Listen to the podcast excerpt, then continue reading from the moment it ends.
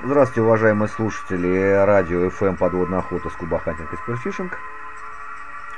Сегодня мы поговорим о некоторых вещах, проблематика водолазных работ. Э, название статьи «Дьявол в мелочах» или, как обычно, работа может, стать, может стать трудновыполнимой.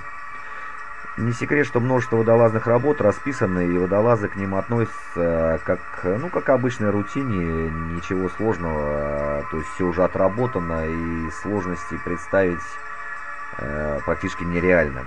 Но бывает, что маленькие досадные мелочи увеличивают время работы на неопределенное время. Э, скажем, э, поступил заказ проверить винты на РТшке, правый винт застопорился посторонним предметом. РТшка и баржа стоят практически в центре Москвы и на течении. Команда заякорилась носом и кормой, чтобы баржу не мотала по реке. Приехали, ухожу под корму проверять, ёпрост.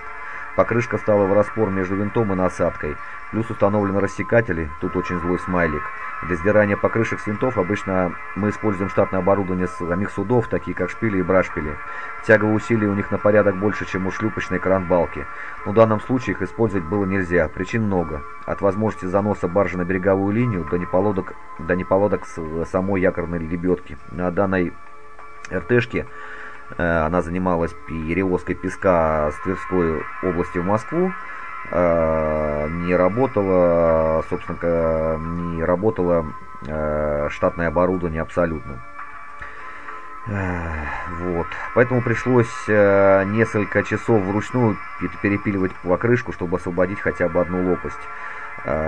После которой это можно завести крюк и попробовать штатной кранбалкой э, это ее оттуда выдернуть. А, но так как установлены рассекатели, то ход ручной пилы был лишь несколько сантиметров. А, пришлось использовать это пневмопилу, и то не совсем это быстро получилось. А, все же, наверное, где-то через часа два мы смогли освободить одну лопасть и зацепить этот трос за покрышку. Ну а далее минут 40 вытягивали кранбалкой для шлюпки. Так простая работа на 30 минут э, обернулась это многочасовой, что при оплате по результату, собственно говоря, мы сразу договаривались какую-то работу и оплата по результату, собственно, особо энтузиазма не вызывает. Ну, всем водолазам легких и денежных заказов. Удачи!